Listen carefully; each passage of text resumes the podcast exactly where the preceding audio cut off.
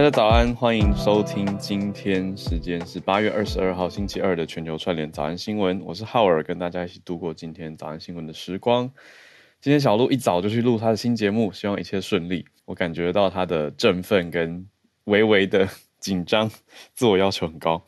好，那我今天就来跟大家一起度过新闻时间。我们今天一早要先看什么呢？先看社群消息。社群消息今天注意到的是一个法国年轻人的趋势。法国年轻人的趋势很特别。他们喜欢啤酒胜过葡萄酒，哎，这是怎么一回事？那法国引以自豪的红酒文化，难道要消失了吗？文化消不消失还不好说，可是销量减低是真的。好，我们会先来讲这个东西哦，然后等一下再进到四题的盘点。我觉得这次的盘点也蛮特别，因为现在人在我人在东京嘛，那昨天晚上在饭店看电视的时候，就看到 NHK 在讲台湾的。防卫预算就是我们讲的国防预算，嗯，那制作人这边就综合整理了一下，日本也在提出一个新的年度国防预算，我们就一起来比较看看吧。当然情况很不一样啊。好，那等一下再整理盘点题，先讲轻松一点，社群消息哦，跟欧洲交流，我想大家是生活中有可能会看到一些消息或者有机会嘛。那一定，我们也都知道，哎，法国来的红酒这么的有名，这么的热络。或我们讲葡萄酒好了，就不限红，嗯，白也跨进去。看到一个惊人的数据，就是法国的葡萄酒饮用量骤减当中，去年一年下滑百分之十。哎，那重点不是成年人的变化，嗯，是啦，是成成年人喝酒。我在讲什么？好，重点不是我我想讲的是中老年人，好，而是年轻族群。年轻的嗯合法饮酒的族群里面的饮酒跟用餐习惯转变了，大家比较年轻人，年轻的大家比较喜欢啤酒，怎么回事呢？就是过往大家会传统上就觉得，哎，用餐喝个葡萄酒好像是一个浪漫的表现吗？或者是优雅的表现啊？那品酒，呃，当然你说有没有人在品啤酒，也有啊。对，可是，一般讲到品酒，大家脑中是不是先出现喝红白酒，哦，喝葡萄酒这样子的画面呢？那我觉得就是我们所谓的概念嘛。那在大家的观念跟概念中，哎，品酒就是品葡萄酒。那我们看到一个数据也蛮有趣的，就是以消耗的总量来说，法国人六十年前他们一年平均喝掉一百二十公升一个人哦。一个人一年喝一百二十公升的葡萄酒，就是我那个呃两公升大水壶，如果 六十瓶 的概念，哇，好惊人啊！都摆出来，一年喝掉这么多酒啊！但现在一年一人平均人均四十公升，也不少了啊、那个两公升的大水壶摆二十二十壶，一年把它们喝光，这样，那十年内则是再再减少了，所以它持续的。下跌，那去年又是一个很加速转折的年份哦。那主要是年轻人比较不爱喝葡萄酒了，他们开始比较喜欢喝啤酒，还有呃，这个是 rosé 吧，就是粉红酒，还有调酒这些比较有水果味或者感觉比较低酒精的酒类，很特别，因为。我自己生活观念里面，还有身边朋友们常在讲的是，有一些人我知道他们就是不爱啤酒，他们觉得太饱了，那个气泡会很胀嘛。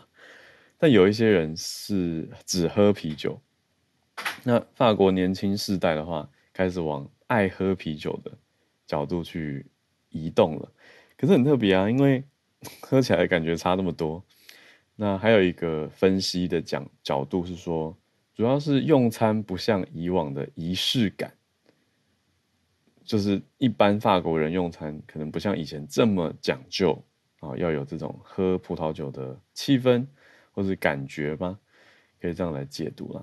好，那大家就在讨论说，哎，我所谓大家是法国的酒商们跟这些商人们就在讲说，怎么样重新提振大家对葡萄酒的爱好呢？啊，当然是要更环保啊，减少碳排啊，还要发展一些葡萄酒旅游。嗯。可以让大家去更认识这个产业，还有它产制的过程跟背后的魅力跟文化吧。我的确认识不少品葡萄酒的人士，都一直跟我强调说，你品的不只是酒，你也在认识它背后的人文跟它的故事。我觉得这样的说法是，的确是很有魅力的，因为你会觉得你不是只有喝到你入口的味道嘛，啊，你还要喝到更多，呃，你说酒庄啊，或者是在地的，嗯，大家常在讲一个词，铁化，就是这个风土啊。也会因为葡萄酒的品种，因为气候的关系，因为地形，因为水质，你说土壤等等这些因素，都会影响每年酒产出来的味道，还有它的各种后续的，你说熟成啊，要不要过桶啊，哦等等，太多的太多的做法跟变化都蛮特别的。好，那整体来说，现在我们看到一个，嗯。蛮惊人的是，波尔多也因为这样子，就是一个很有名的葡萄产区嘛，还有酒类的产区，也因为这样子的趋势变化有一些调整，比如说有四分之一波尔多大概四分之一的葡萄园铲掉了，那改成做什么？改来种植谷类等等这些其他的作物，哇，这个就。蛮让人听了有点伤感，会觉得说啊，已经到这个程度了吗？但经济真的很现实啊，所以这些种种的因素都要概括在其中。但我相信这些是变化的啦，就世界是一直本来就持续在变化的，是吧？好，所以过往认为传统也没有什么一定不变的事情，那大家就一起知道哦，有这样子的变化吧。好，那社群题我们也融合到等一下的四题选题里面哦。等下最后一题也算蛮特别的，再呼应回来。我们先一题一题来整理今天的四题国际选题，先从南非即将要举办的金砖峰会开始来关注一下，接下来有什么重点。第二题则是刚刚讲到的国防预算题。我昨天就看 NHK 也蛮，他很他的报道非常的中性，就用词非常的中立，就讲出说台湾。的预算数字啊，等等等啊，他写过去最高，汉字的过去最高就是台湾讲的历史新高嘛。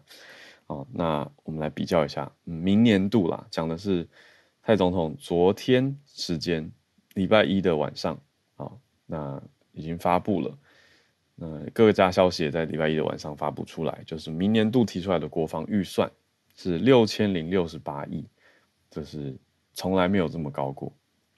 那我们就整理一下第二题，一起融瓜。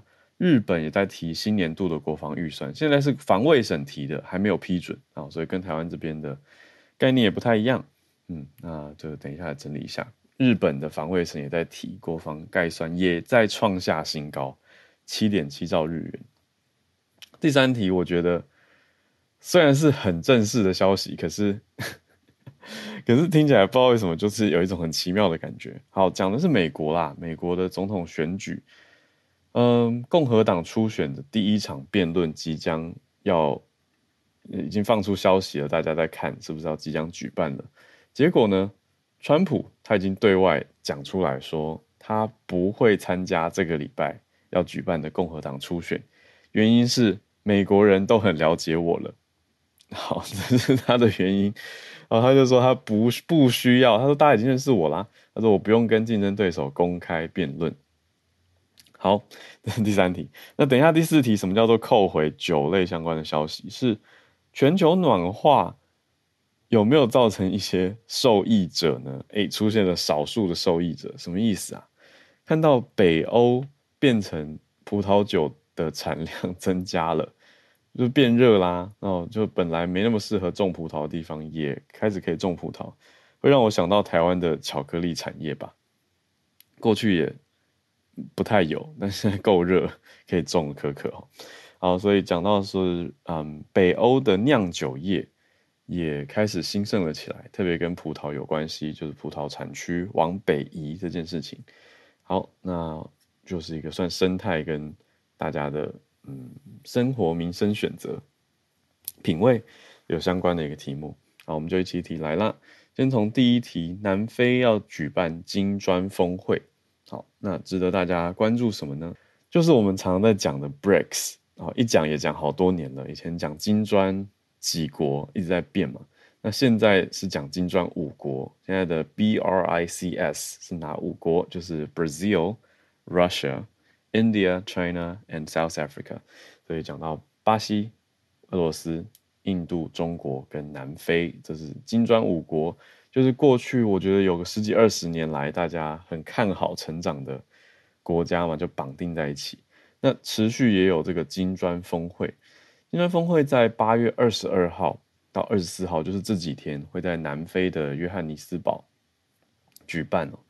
那主要这五个国家是重点代表国嘛？那除此之外呢，也有总共二十二个国家，有谁呢？有印尼、伊朗、阿根廷，还有沙乌地阿拉伯等等的国家，也都会说，哎，要一起来参加，要加入这个金砖共同体，大家都在结盟哦。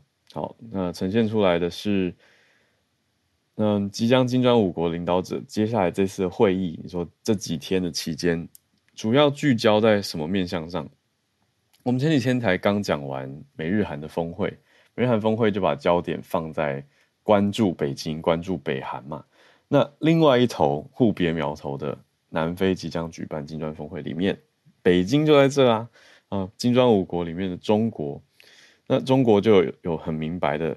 在讲说金砖各国是比较反美的倾向啊，这边是相关的学者专家啊，对专门研究中国问题的专家，他叫 Felix Lee 啊，菲利克斯李，他是对德国之声受访的时候表达说，他他的关注点，他的看点是认为金砖各国主要是反美，那反而让这件事情变成了中国可以受益的一个操作方向。那中国很明显在金砖五国当中也在提这个概念嘛，那他就可以利用这个概念来在金砖各国当中达到他想要达到的目标。嗯，可是同时你看金砖共同体，我们平常很少听到啊，所以它的国际影响力跟实质的合作面向广吗？这个是大家会有点好奇的点。目前也的确还没有看到金砖共同合作机制这么的明确在运作啦。不过，就会不会是在这次峰会当中有机会去形成的一个联盟呢？那现在大家也还很看的另外一个点，就是俄罗斯也在金砖五国里面呢、啊。那俄罗斯现在还在交战国。那这次峰会刚刚讲的二十二个国家想要成为共同体嘛？除此之外，总共有七十一个国家的代表。好，那。可能因为各种敏感的因素，或者也许其他原因，这边原因不明。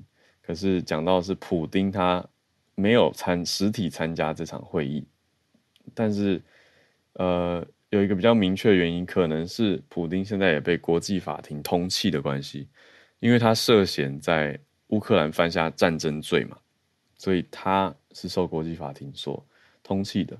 所以金砖五国当中，我们已经讲了特别有争议的。两个点了啊，分别是中共还有俄罗斯的情况。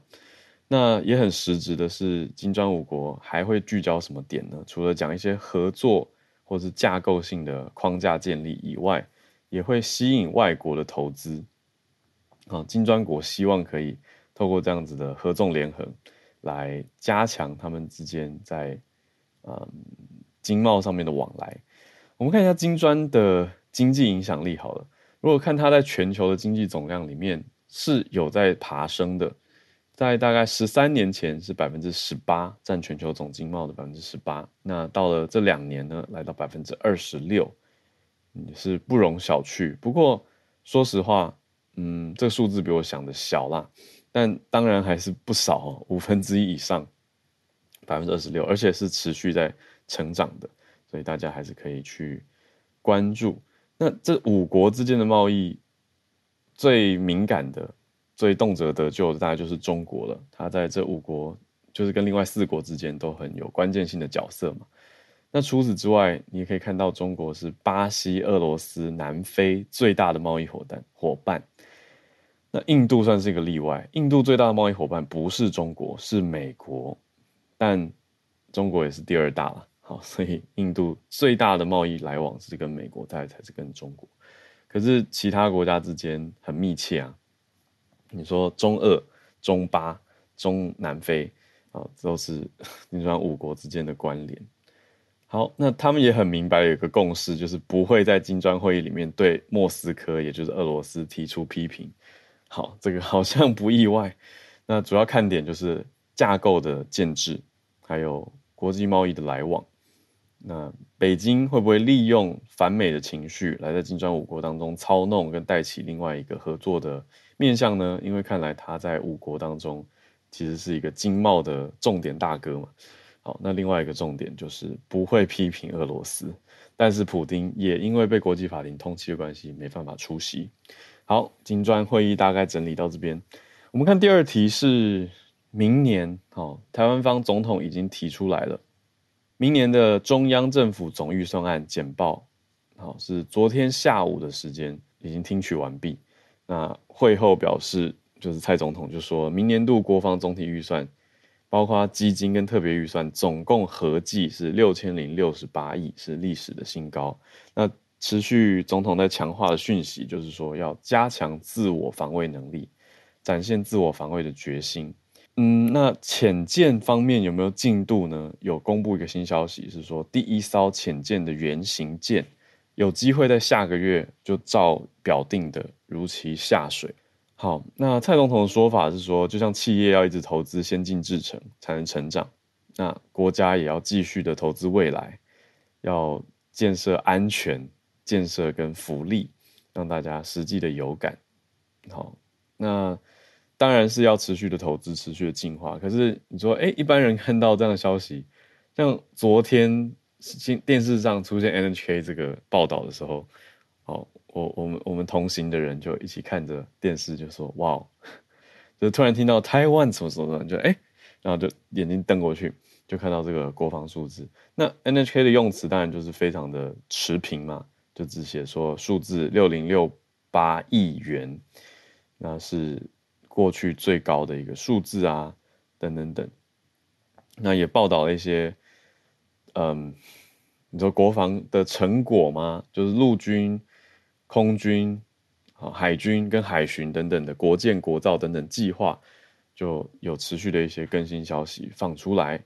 啊，包括说八轮装的八轮装步战战斗车，好，那要。在今年底之前有六百八十三辆的波交，那另外第一批的 M1A2T 战车也要出厂了。那空军的永鹰号高教机也已经十六架交机了。另外 F16、F16AB 型的战机性能也提升，今年底之前一百四十一架。那海军方面，今年底之前要交船九十一艘，有各式的舰艇。那还有包括刚刚讲的第一艘舰艇原型舰，下个月要下水。所以这些算是成果。的报告也都出现在报道当中，可是我的意思是说，真的会还是瞪着电视，而且吸一口气，就是觉得，嗯，那背后隐忧，当然大家大家就是觉得，你说习近平有没有不要乱打来这样的感觉？可是同时又会觉得说，嗯，那的确是有需要加强这个防卫预算，可是又会觉得啊，的确是一个蛮沉重的题目吧。好。那也同时脑中就想象了，你知道反对方的批评啊，认为说可以一直骂啊，就是哎、为什么要提高啊？然后是不是在挑衅啊？是在干嘛干嘛？这种声音一定会有，但不提行吗？嗯，这个就是让大家去想想跟思考的吧。刚刚讲的这个每一项的开发，还有你说这边，我觉得嗯，算新闻资讯上也是没有特别故意。放进来，可是我觉得还是要一起想的啦。就是你说跟美方等等国家的这些军购，也都在这个预算里面呢、嗯，那不提看来也是不行。我说的是提高的提哦。但我们可以做一个综合的参考吗？啊，相对国际新闻可以来做一个对比。看日本吧，日本的防卫省也在提新的预算，也是提出最高。那对照起来是多少呢？对照起来，我们是六千多亿嘛，那日本提出来要新编列总共是多少？一年一兆多新台币，哦，更高。好，那以日本日币来说的话，七兆七千三百八十亿的日元是明年度的预算，那比前一年度的再更高啊。嗯，那也是的确是新高，没有错。那现在是提出来，日本面临到的就跟我们的情况又不太一样，日本他在做的是。想要调整他们过去曾经部署过的新型飞弹防御系统，啊，主要防的是什么呢？北韩的威胁吧，是一个很大的面向。那本来二零二零年的时候是在还在谈说这个陆基神盾 Aegis Ashore，可是二零年决定要放弃部署这个飞弹防御系统了，改成做什么呢？建造两艘神盾系统的搭载舰当做替代方案。那明年还要继续建造，所以这个预算也编进去。光是这个搭载舰，它的替代方案，明年就要用掉三千八百亿的日元哦。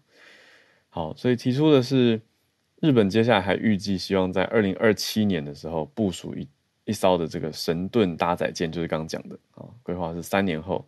那四年后呢，二八年要再追加部署一艘，所以明年要开始建造，那就会用掉我们刚刚说的这个金额。另外，日本也有跨国的合作，跟英国、意大利要一起去开发新世代的战斗机，那也编列在预算当中。你说攻击舰艇啊，地上目标都变得积极许多。这个是我们过去在早安新闻也提过的，日本的防卫预算还有比较积极的提出这些新的规划。日本还规划要成立陆海空自卫队一体的运用。要常设性的设置一个新单位，叫做统合司令部。那预计明年底之前就会成立了，里面会有两百四十人员的编制。那要因应的面向很多，所以除此之外还要面向西南群岛，还有一些装备运输跟物货运输资讯啊，运输资资源，也要做一个陆海空自卫队的共同部队，叫做自卫队海上输送群。所以这是现在日本的防卫省。也在这几天新提出来的是日本产经新闻的消息。好，那你说，嗯，当然两个经济体的规模啊，还有发展态势啊，跟历史跟现况也都很不一样啦，所以不能光拿这个绝对数字来比。可是你看到数字，还是会觉得，哦，OK，好啊，有人比我们高，但是这样想是不是很侥幸？对，可是那当然是希望在一个你知道很严肃的题目里面稍微切一个。相对可以趣味一点的点啦，可是这个事情就是很严肃的一个题。那各国就在比部署嘛，那人家提高部署，我们也不能输。我讲的人家当然是台湾海峡的两岸啦。那总之，台湾明年度的预算又是创下了历史的新高。我们来到今天第三题，川普题，他说我不用参加共和党的初选辩论啦，大家都已经认识我了，所以他直接就 skip 这个礼拜的共和党初选辩论。他做什么呢？他还是在社群媒体上很活跃哦，可是已经他真的是蛮有骨气的。照他说的，他不重回 Twitter，现在讲的 X 了，他继续用他自己创的社群媒体 Truth Social 这个名称为真相的社群媒体哦。他在里面讲说，他任职总统的时候有做得多好啊，有多少的成果等等等，然后说自己很受大家的欢迎，所以不用参加辩论了。嗯，就是非常有自信。他说，本来是不是他说了？好，这是消息面。就是明年嘛，我们知道台湾年初就先选了。那美国呢？美国是偏向年底的时候总统的大选。那现在主要的两党，共和跟民主，两边都如火如荼。特别共和党的人选，大家看的是最关注了。那共和党的这个首场的辩论赛、辩论战。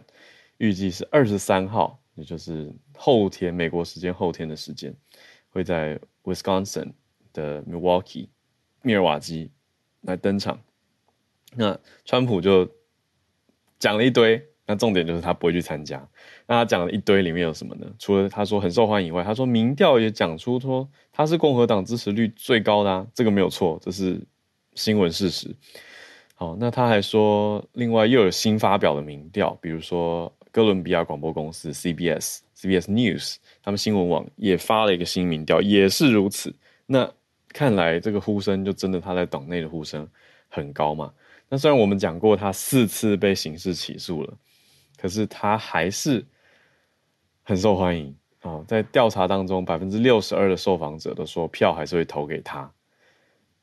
那另外其他竞争对手谁呢？包括我们讲过的呃，DeSantis 这个德桑提斯，佛罗里达州长，百分之十六，落差真的很大。那其他的支持者，呃，其他的对手大概支持率是百分之，你说八啊九啊，个位数啊。所以川普他就很明白的说，他不用参加辩论赛。好，那其他人的反应，我想就就也是蛮微妙的，大家就嗯，还是只好去参加辩论啊。但川普就应该真的不会去比了。可是同时，共和党有其他党员，包括参议员，有不同的想法，就是党内互打的概念。那党内的重点就是讲出一位共和党的参议员叫做凯西迪，他认为川普应该要退出二零二四年的总统大选呢。为什么他这样讲呢？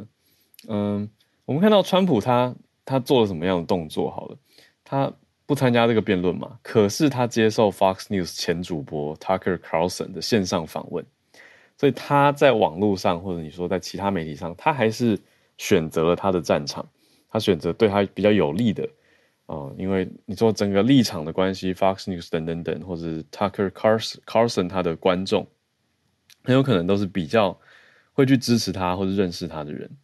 嗯，那大家也都一直认为 Tucker Carlson 的节目是偏向右翼的观众比较死忠的支持嘛。那我们四月的时候，我印象中有提到这一则消息，就是 Fox News 的当家主播就是 Tucker Carlson，他离开福斯了嘛。那可是他离开以后，他就网路开节目。然后他就开了一个 Tucker on Twitter，这是六月的时候开的节目，所以有点尴尬，因为后来 Twitter 就变 X 了，所以 节目名称目前我看是还没有改啊。然后但总之，川普可能会改上这个节目去争取网络跟其他地方的声量曝光，而不会去参加相对可能他认为也没那么看重的党内辩论赛。好，这是我们的三个题目。最后一题扣回刚刚讲的这个气候变迁，怎么说呢？气候变迁怎么样影响到了葡萄酒业，让过去比较没有葡萄的北欧也开始有葡萄的种植区了？怎么说呢？就是因为整体地球温度越来越高，所以你的温区也出现了变化嘛。过去大家普遍觉得比较冷的地方，包括了瑞典。特别你说冬天哦，这个我夏天去都听到他们在讲冬天有多冷跟多暗了哦，那你就知道实际上是如何。特别我们这边看到的是瑞典的酿酒业出现了一些变化，各方媒体包括美联社就讲到说，哎，刚刚不是说波尔多铲掉了一些葡萄园吗？就看到反而瑞典这边的葡萄园增产了。哦，在园内这些葡萄是在过去十年之内，他们采访了一个葡萄园，叫做库拉伯格。哦，看起来是念哦，不要不要乱念瑞典文，常常念起来很不一样。好，总之库拉伯格葡萄园这十年内增加了蛮多的产量。那它一年如果以去年的成绩来看，可以产出三万瓶的葡萄酒，卖去哪里？卖到欧洲以外，这不意外，比地理位置比较近，也卖到日本，还有香港哦。而且特别是卖白酒，这有趣了。他们日本跟香港的高级餐厅喜欢进瑞典的白葡萄酒。那在这个地方工作的酿酒师就提到说，有别于一些传统的葡萄酒产国遇到的困境，哎，不就是讲我们刚刚说的法国吗？反而瑞典在增加它的产量跟动能。嗯，为什么？看一下葡萄的特性吧。葡萄藤普遍大家也知道，它是比较耐干旱的。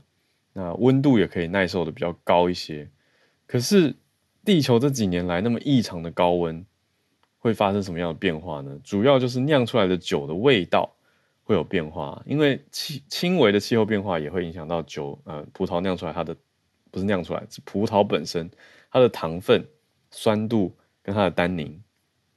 那现在葡萄越来越往北发展，所以除了刚刚讲的瑞典以外，挪威跟丹麦也越来越多。葡萄园跟做葡萄酒业的，那美国的西部也开始增加，英国也开始增加。那英国预计他们看好的是什么？看好的是英国人还是普遍蛮喜欢气泡酒的，所以气泡酒当然还是葡萄酿出来的嘛。所以种葡萄的面积还是会持续成长，甚至预计在接下来的十年会翻倍成长。嗯，那现在瑞典的葡萄是比较。耐凉爽气候的葡萄，因为冬天毕竟还是冷，好，所以嗯，他们用的是一种叫做索莱利的这个葡萄品种。那这个葡萄是一九七五年的时候德国研发出来的品种，所以在瑞典生长，看起来活得很快乐。好，那呈 现出来的就是除了刚刚讲到瑞典，你说挪威、丹麦等等北欧国家以外呢，刚讲了美国西部嘛，还有英国，还有俄罗斯。未来也预计可以酿葡萄酒了。哇，这些过去你看都以你说大麦蒸馏酒为主的，像伏特加啊等等，现在因为气候变化的关系，北国也开始可以发展葡萄酒产业了。那当然因素也是，我说所谓的因素是需求，也是来自大家都还是全球普遍蛮多地方会你说享受或者向往葡萄酒在生活当中做一个点缀吧。嗯，但法国年轻人就不是这个路线了，又扣回去，他们喜欢喝啤酒。好。这是我们今天的四题的新闻盘点，接下来准备进全球串联的时间。那欢迎大家来跟我们分享你所关注到的题目啦。来看到几位听友，哇，这一题伊莎的题目我非常有兴趣。伊莎选到芭比在中国的上映状况跟票房。哦，伊莎从美国还是关注这个美国的电影。伊莎早，早，大家早。哎，我也是今天。突然之间看到了这个题目，觉得太有趣了，所以我就研究了一下。嗯，那最一开始我是在那个半岛电视台上面看到的，然后它的呃形容是，就是说这部片在中国非常的火热。然后后来我就是查了各家媒体，发现有一个很有趣的现象是，他们每一家媒体的形容词都蛮不一样的，哦、像是《环球时报》说的是。夹缝中上映好莱坞暑期档大片《芭比》在中国难出圈啊，是比较批评的角度。对，但是《纽约时报》写为何《芭比》在中国成为潜在爆款电影？哦，角度蛮对，嗯，对，就蛮两极的。但是，嗯、呃，我大概看了一下，因为看你从哪一个。面向去讨论吧，就是说，如果你从它的总体票房的数字来讲，的确是没有其他国家来的好。嗯，但是如果你再加上比较细节的讨论，比如说，呃，它其实在中国的场次很少，嗯，然后，嗯、呃，也不是，就是也完全没有什么宣传，嗯，对，但它还是，就是说，在这种情况下，它的票房其实还是不错的，嗯。对，然后，嗯，还有一个一些讨论是说，为什么《芭比》这部电影可以在中国上映？嗯、那有可能就是说，审查方认为这就是一个娱乐片，没有太过于在意，就是关于性别角色的讨论啊。然后再加上，其实《Barbie》也是美国社会的一种自嘲。嗯，对，所以。所以算是，这可能是中国算喜欢，可以接受。哎，对，可以可接受。对，然后再加上，其实中国电影院最近近来几年都是一些比较科幻啊、军事、历史相关的一些爱国主义电影，然后可能也比较男性主演的这种风格，所以 Barbie 的话就比较不一样，蛮令人耳目一新的。嗯嗯，Barbie 在全球票房很好，哎。全球票房十几亿美元，非常非常的高，对，非常非常的好。嗯，然后在它在中国，哎、嗯，票房数字我们刚刚还没讲吗？哦，对，我看一下，它在上映两周半之后的票房收入是二点三亿人美人民币，呃，人民币，对，OK，嗯，对，但是跟比如说他们的国产片，呃，首周票房就突破十亿人民币，的确是。差很多。哦、oh，OK，对。可是如果说你用它的场次真的很少，再加上也没有什么宣传来比较的话，嗯，算是个还还可以的成绩吧。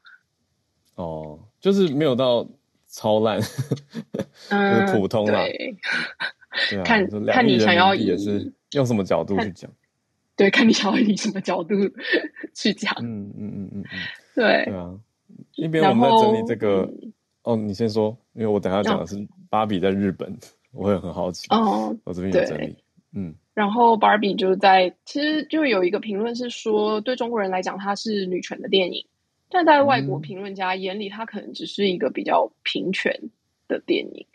哦，就是有一些女性会在，比如说微博上抱怨男性男伴没有心思看片啊，玩手机，或是中途退场。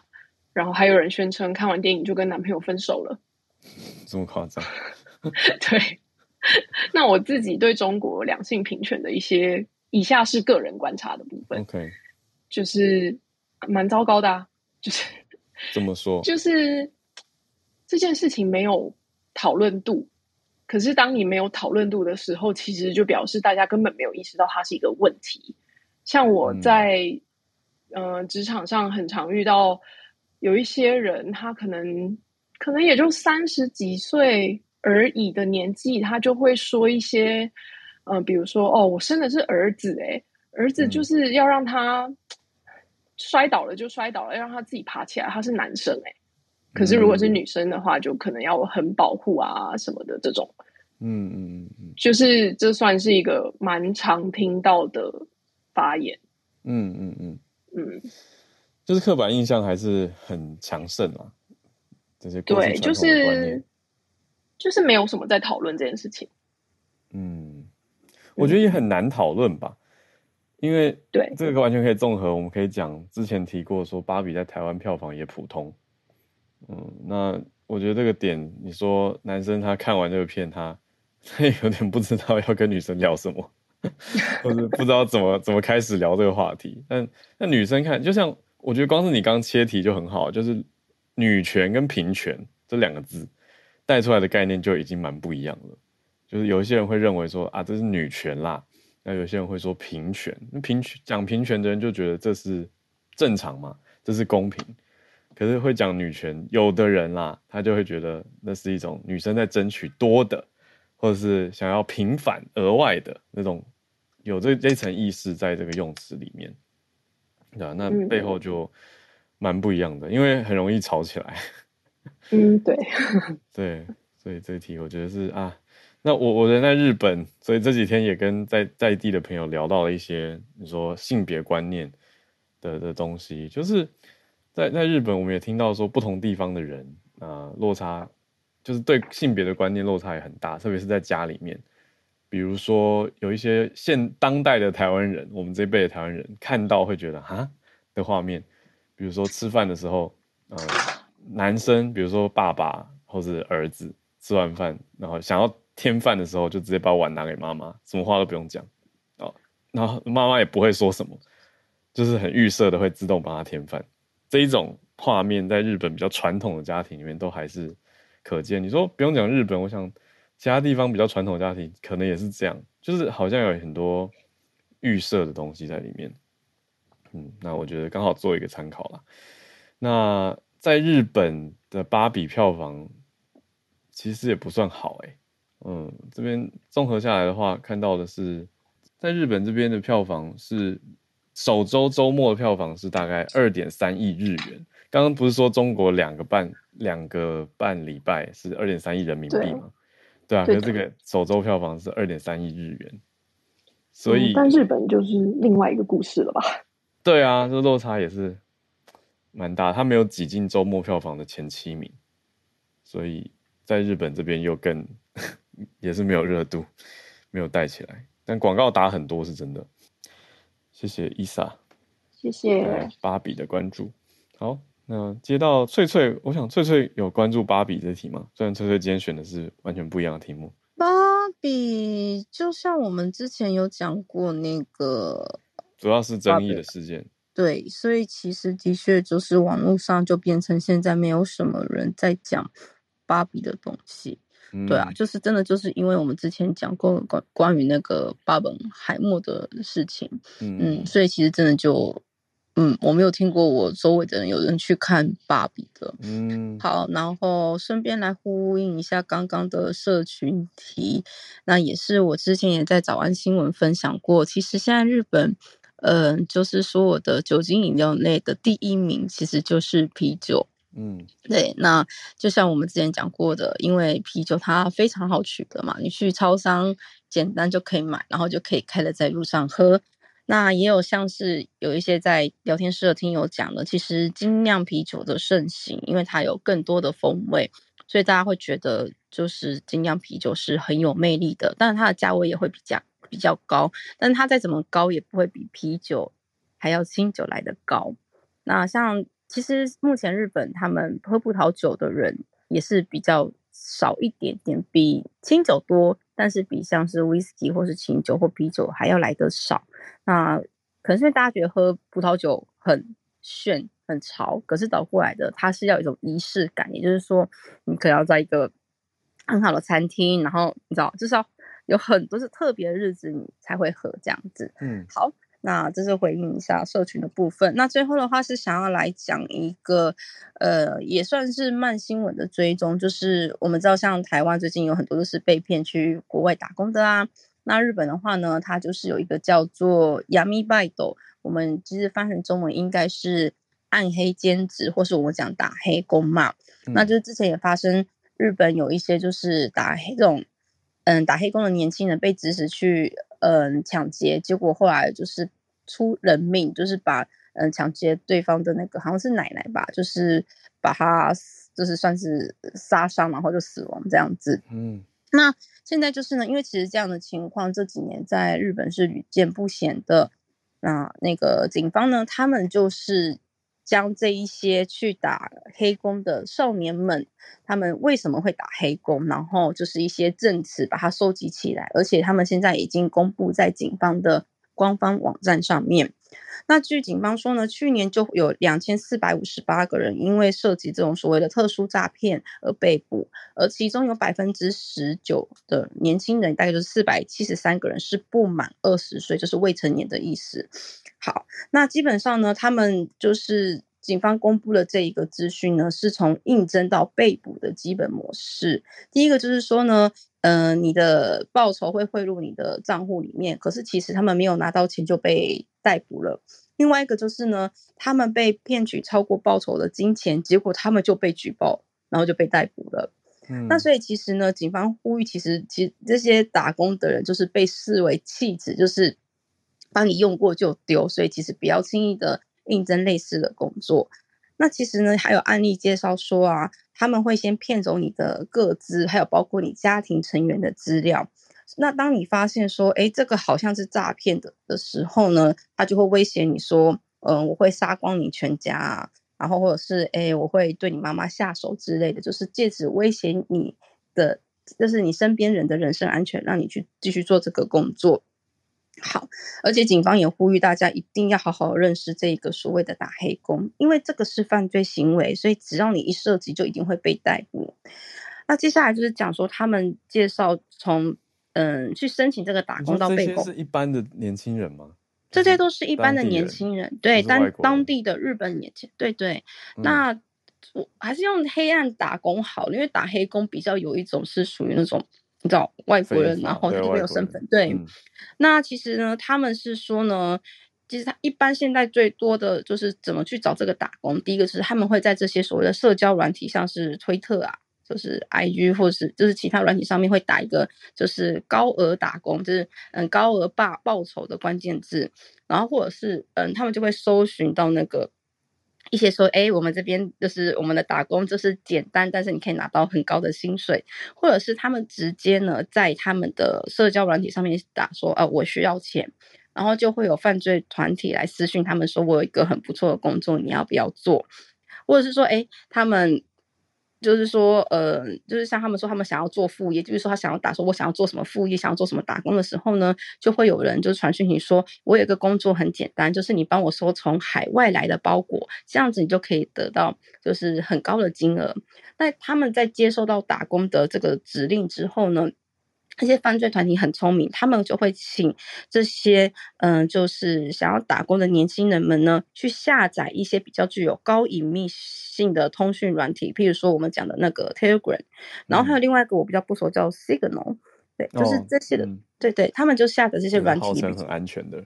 嗯，倒过来就是比较不会被查到。对，那当然这时候他们就会被迫，呃，就是需要提供一些他们自己的个人资讯嘛，像是你的健保卡啊、户籍成本照片啊，然后还就顺便问你说，哎，说你家有什么人啊？然后你的工，你之前工作的地方，甚至是你有没有交往的对象，你可能都会被套话。也就是说，他就把你的个资全部都掌握住了。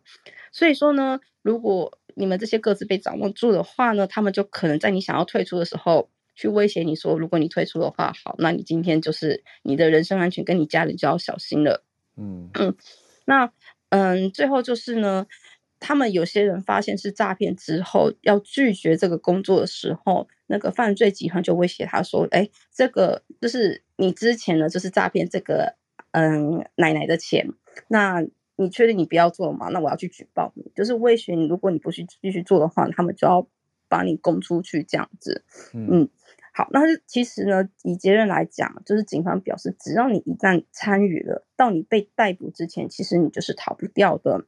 所以呢，警方也呼吁，如果说你对某份可疑的工作感到不安的话，你就快点来跟我们警察咨询，这样子可以防止你就是呃参与犯罪。好，可是这么危险，或者说这么明显要把自己身家都交出去的打工，这些年轻人为什么还是会愿意投入？我觉得是因为，其实我们一般的打工，的确，一般正常的打工还是会问一些，呃，就比如说，我们还是问一下，可能家里有的背景，对背景，我们其实还是会问一下。但是有没有到缴出身份证？嗯、呃，有的时候是我们会要一些的确账户资料，或者说请他们写一些所谓的履历，就是投履履历书这样子。所以其实有点像，但是可能。他们在问的时候可能更亲切，你知道吗？就是会不不自不觉得就是去套你的话，嗯，所以你可能觉得哦，就只是想要知道家庭背景，就是因为其实现在年轻人，尤其是如果你打工经验不多的话，嗯，其实你没有警觉嘛，对，而且我我也觉得就是，尤其是这几年我们知道，因为疫情的关系，其实那大家没有办法打工嘛，有一阵子，所以他们可能对这一种事情的警觉性是更低的，而且的确日本政府。嗯，之前可能有做一些呼吁，但是我觉得年轻人不会去看这些所谓的，你说像是宣传海报啊，或者是说一些网络上的呼吁，其实他们不会在意。嗯嗯嗯、甚至我觉得那个警察应该要在，例如说像是抖音或是一些你知道年轻人比较喜欢使用的软体上面，应该要去做一些广告，说不定才能吸引。年轻人就是去看这样子，好，那最后就是警方说，他们其实除了我们刚刚讲的，他们在社群软体上面会，就是这些犯罪集团会招募人以外，还有另外一个就是有一些知名的大型的人力银行，他们其实也会在上面就是嗯招，就是找这些年轻人进行犯罪。所以其实有时候年轻人觉得，哎，这个是一个很有名的人力银行，他们就会去应征。但是其实这一些工作，他们也会标说这是一个就是。有高额薪水的打工，然后说你只要去送货，你只要去收货，然后你可能就可以获得高额的金钱。那警方呢，也针对这一些可能有高额嗯高额薪水或者是送货嗯收货这些关键字眼的打工，请这一些大型的人力银行把这种可疑的打工全部都删除，然后来预防犯罪。嗯、好，那以上就是我的分享，谢谢。谢谢翠翠啊，身为以前也是打工。打工族的一员，我觉得提醒大家了，因为看到高薪打工真的很容易被吸引，眼睛都会亮起来。可是高薪的背后常常都有问题啊，所以真的是小心一点，真的是小心为上。好，那我们来继续连线到信奇老师，谢谢翠翠。信奇老师从温哥华跟我们连线，加拿大卑诗省的大火情况看起来很严重。老师早安。哎，好，早安啊！今天的聊天室好热闹。嗯，我我准备了四张图。那我现在的第一张图呢，就是在一个半小时以前，这是卑诗省野火的现况。嗯、你们可以看到的红点呢，它就是表示已经有人去举报了野火。嗯、那有火焰的呢，就是它规模已经变到很大啊、呃，或是已经大到必须要撤离当地的居民。所以有红点，还有火焰的这样子的图示哦。那我我等一会你们可以再刷新，可以看到第二张图。第二张图呢是，呃，它基本上是就是我我用蓝线圈了一个地区叫做 Lytton。Lytton 呢是我们二零二一年的时候也是在全球串联里面讲过的一个城市。它有呃，因为太热，然后热到呃很多老人家就过世了。然后啊、呃，因为太热，结果他那个两年前的时候又有野火，结果把他整个小镇都烧掉了。嗯、那两年后呢，这个小镇都还没有再被重建的时候，最近又因为山里野火，然后啊、呃，它附近的 Highway One 也被关起来了。嗯，这是啊，蛮令人难过，然后也是非常危险的。那第三张图啊、呃，给大家看到，你们可以看到有蓝圈圈圈起来的那个地区哦，就是我们 UBC 在酒庄区 Okanagan 那边呃的校园的所在地。那 UBC，它我们叫它 UBC Dash O，就是 UBCO。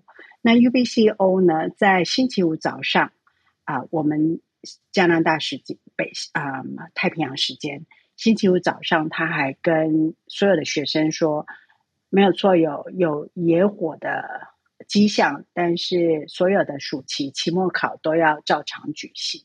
嗯，结果呢，在中午以后呢，UBCO 就马上又发布了，就是说要求所有的学生职员全部立即撤离校园，因为野火已经非常严重。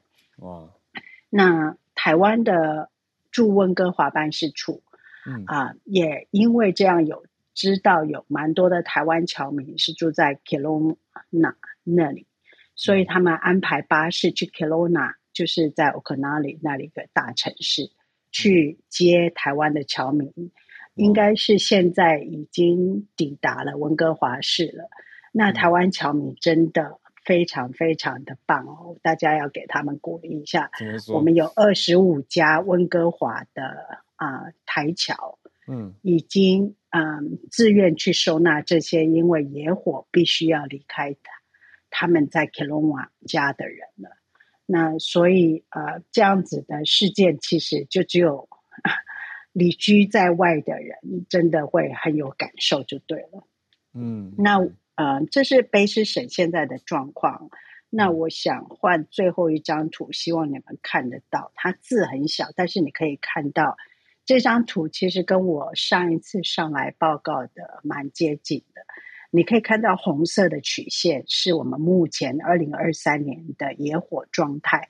嗯，那加拿大联邦政府的数据显示，在二零二三年到目前为止，有五千五百五千五百起的野火，然后过去十年的每年平均呢，它遭殃的土地在加拿大是两百二十万 hectares。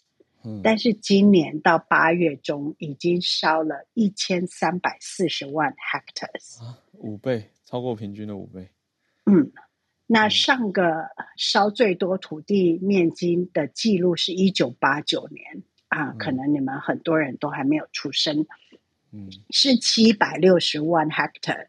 那我们今年可能可以很轻易的超过上一个 record 的两倍。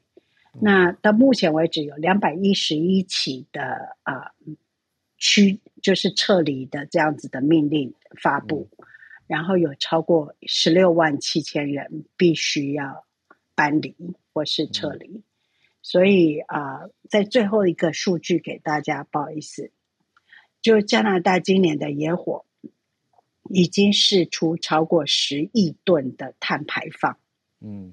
那十亿吨碳排放到底是什么概念？这是每年全球航空事业的碳排放的一共总和。嗯，嗯，那所以我们到现在，我们光是加拿大的野火就已经啊、嗯、超过全球每年航空事业的总和的碳。嗯、那我就报道到现在这里，谢谢。谢谢信琪老师。啊，今天我觉得刚好做结尾，是我们制作人其实有选到一个题目。那刚刚综合讨论之下，我是先把它移掉，但接在信小时之后，蛮适合再跟大家分享的，就是讲现在出现了一种新形态的心理健康焦虑是什么？叫做气候焦虑。我觉得完全接在加拿大野火的题后面，蛮适合的。我觉得大家增加一些自我意识吧，awareness 是什么呢？多少的比例呢？耶鲁大学研究发现说，每十个人，他们的样本里面啦，每十个人就有一个人有气候焦虑的症状。那焦虑跟一般的担心有什么差别？就是焦虑，所谓焦虑就是会影响到生活，甚至要受专家鼓励说，建议他们去参加一些团体活动来缓解症状，才不会自己一个人越想越，可能看新闻、听新闻担心的很多，就越越让心理健康恶化嘛。嗯，讲的是说。你看，现在美国也很多地方在谈说，二零五零年有没有办法净零碳排？有人跳出来说不切实际，不太可能，应该要靠更先进的科学技术啊、干净能源啊，才可以让温室气体减少，或者是不再冲的这么快等等等。那森林大火、雾霾这些天灾也让很多人担心。那主要是回到耶鲁大学这个研究，他是一个临床心理学家，他叫做 Sarah Low，就是洛威。他在讲这个 climate anxiety 气候焦虑，就是焦虑到什么程度，会让人可能心跳加快、呼吸急促，甚至影响到正常社交跟工作。那百分之六十四的美国人是只是在担心啊，就是 they worry about climate change，他们担心气候变迁会带来的影响，但还没有到焦虑的程度。可是有一个耶鲁跟呃 George Mason 今年二月一起发的一个报告，里面讲说，每十个美国人就有一个有 climate anxiety 气候焦虑。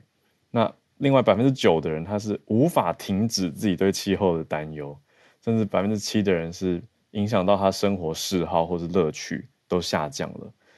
嗯，那另外一个调查是针对比较 Gen Z 的，一千三百多位 Gen Z 的青呃 Z 世代青少年跟成年人，那里面有三百多个是加州人，就显现出来这个世代比较担忧的三大议题里面有气候变迁是其中一题，另外还有枪支暴力跟种族歧视。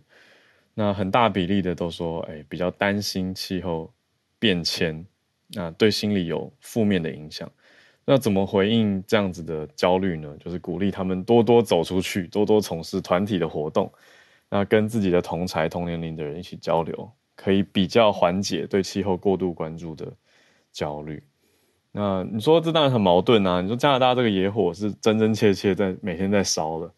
那怎么办？大家当然就希望消防队可以去扑灭嘛。可是小 C 跟我们分享过，加拿大现在缺消防队员呐，就是很多种种的因素都在里面。那大家很不免会去担心，可是一直过度的担心，又会影响到自己的生活跟社交等等状态。那日子还是要过，我觉得就是拿捏吧，也观察自己的状态。如果觉得过度的担心或者过度关注的时候，可能吸一口气，稍微平衡一下自己的视角。那就像。专家建议的一样，出去参加团体活动，走一走，嗯，就不会过度的聚焦在这件事情上。当然，你还是可以有所关注、跟追踪、跟关心嘛。但是也要照顾好自己的身心状况啦。好，那以上我们今天的串联在这边告一个段落。谢谢刚刚伊莎、还有翠翠跟信奇老师今天跟我们连线。谢谢翠翠哦，翠翠放了一个可爱图，想到今天是七夕吗？好吧，那祝大家七夕快乐。七夕虽然是概念上叫情人节，对吧？